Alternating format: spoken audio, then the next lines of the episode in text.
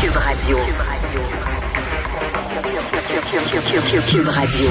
En direct à On n'a pas encore échappé, Mario, euh, le ballon de la COVID comme on l'a échappé en Ontario. Mais non, il est toujours est-il que plusieurs régions, on en parle de cinq régions sous haute surveillance maintenant. Est-ce que le gouvernement n'aurait pas dû y aller avec un resserrement des règles sanitaires?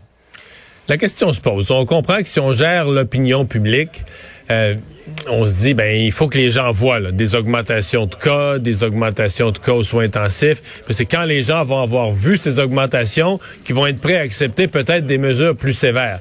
Évidemment, le raisonnement de santé publique serait pas nécessairement le même, mais on va être plus en mode prévention, de dire ben si on veut pas justement qu'il y ait ces explosions du nombre de cas, faut peut-être resserrer un peu plus tôt.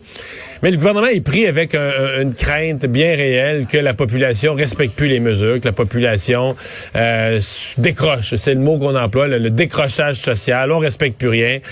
Et donc, M. Legault a préféré aujourd'hui faire un appel à la bonne foi. Entre autres, les, pires rassemblements, c'est ceux à la maison. Il, je pense qu'il l'a dit dix fois, si c'est pas vingt fois dans sa conférence de Ah ouais. presse. C'est là que c'est le plus risqué parce qu'au restaurant, dans tous les lieux publics, il y a des règles, il y a le masque, les gens se gardent loin. Mais dès qu'on est dans une maison privée, on oublie tout ça. Et s'il y a Et avec Pâques qui s'en vient? Exactement. S'il y a une personne qui arrive là avec la COVID, et le variant, tous les experts nous le disent, le variant, il pardonne pas. S'il y a une personne dans la pièce qui l'a, au sortir, tout le monde l'a attrapé. Donc, euh, c'est la, c'est, l'appel aujourd'hui. Ça ne satisfait pas. là. Il faut bien le dire. Euh, dans le milieu médical, il n'y a pas grand monde là, qui est content de la, de la décision du gouvernement. Mais bon, pour l'instant, euh, on pourra toujours changer. Pour l'instant, c'est, euh, c'est comme ça qu'on avance.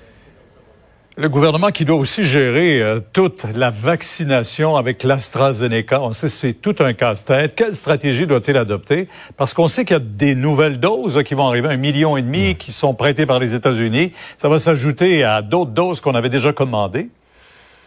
Pierre, je sais qu'on on se dit on a besoin de tous les vaccins, on peut pas en gaspiller, puis on devrait peut-être pas tout dire, pas faire peur au monde. On entend ça. On ne peut pas faire ça. On ne peut pas cacher quoi que ce soit aux gens.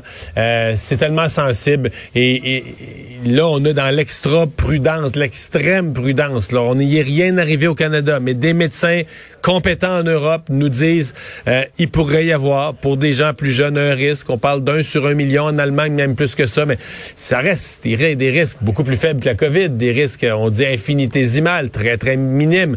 Mais on, on- on veut tout dire à la population, on veut être transparent. Et là, il semble qu'on pourrait aller même jusqu'à le dire euh, à l'inscription sur Clic Santé. Vous allez être dans une dans un lieu de vaccination où on donne du AstraZeneca. Moi, personnellement, je pense que si on fait ça, là, si on dit on offre du AstraZeneca à des gens qui sont prêts à devancer leur vaccination plutôt d'attendre au mois de mai pour passer tout de suite, je pense que ces fils-là vont se remplir. Là. Mathématiquement, moi, moi, je serais le premier. Là. Mathématiquement, euh, pas, entre le risque du AstraZeneca, là, un sur un million, euh, les risques très, très faibles, et les risques associés à la COVID, mathématiquement, la décision est pas longue à prendre. Moi, je serais le premier dans le fil pour aller prendre l'AstraZeneca. Mais bon, on va, euh, on va gérer ça. Je pense qu'on n'a pas le choix. faut gérer ça avec la transparence. Si les gens oui. Par un média une cachette qui a été faite, puis que là, finalement, on le découvre, ça va être pire que tout. Oui, mais euh, les experts le répètent, hein, c'est la COVID qui tue, c'est pas les vaccins, en Voilà. tout cas. Et ouais, maintenant, les négociations dans, certains, dans le secteur public, certainement le plus gros dossier là, pour le gouvernement présentement, parce que on sent cette écœurite dont on parle beaucoup du personnel de l'éducation, du personnel de la santé aussi, et c'est dans tout ce contexte-là qu'on doit négocier. Ouais, personnel de la santé qui a certainement un capital de sympathie, dans l'éducation euh, jusqu'à un certain point aussi, mais mettons les profs de cégep aussi aujourd'hui qui sont en grève, il faut pas se leurrer. Il y a pas beaucoup de monde dans la population qui se dit ah, ils font donc bien pitié, mais dire, si je comprends là, ils veulent avoir des meilleures négociations, améliorer leurs conditions, mais je pense qu'il y a beaucoup plus de gens qui se disent aujourd'hui dans une année aussi perturbée où les jeunes ont été à distance, où les jeunes sont pas allés ont pas pu avoir leurs cours normaux, ajouter, à toutes les autres perturbations d'ajouter la grève, à mon avis ils sont allés chercher un bien faible appui de la population. Ceci dit, le gouvernement va leur présenter ce soir à tous les syndicats du secteur public une nouvelle proposition. Elle sera dévoilée au public demain. Euh, La présidente du Conseil du Trésor, Sonia Lebel. Peut-être qu'on arrive, peut-être que sans s'en rendre compte, on s'approche d'un règlement. Mais, euh, mais tu sais, fond, pour le gouvernement, c'est trois règlements. Tu as la réalité des infirmières du système de santé, tu as la réalité des enseignants, entre autres des jeunes enseignants à qui on veut partir, on veut les faire partir sur un échelon plus élevé pour recruter puis pour s'adapter aux autres provinces. Là, personne part aussi bas qu'au Québec. Mais après ça, tu vas voir l'ensemble des autres fonctionnaires. Euh, donc, on va voir. là. Je, je pense que pour le gouvernement, les infirmières, c'est très prioritaire pour l'instant. Ouais, mais vous vous rappelez la rencontre qu'on avait pendant la campagne électorale avec François Legault qui nous disait euh, les enseignants, il faut absolument améliorer leurs conditions de travail, ils sont les plus maltraités au pays. Et, et, ils redisent, les, gens de la CAQ nous redisent, c'est sur la table présentement, le rehaussement des mm. salaires des, euh, des, euh, des, nouveaux enseignants, pour aider à recruter des nouveaux enseignants. Mario, merci. Demain, on vous écoute dès 10h sur LCN. Au revoir. Au revoir.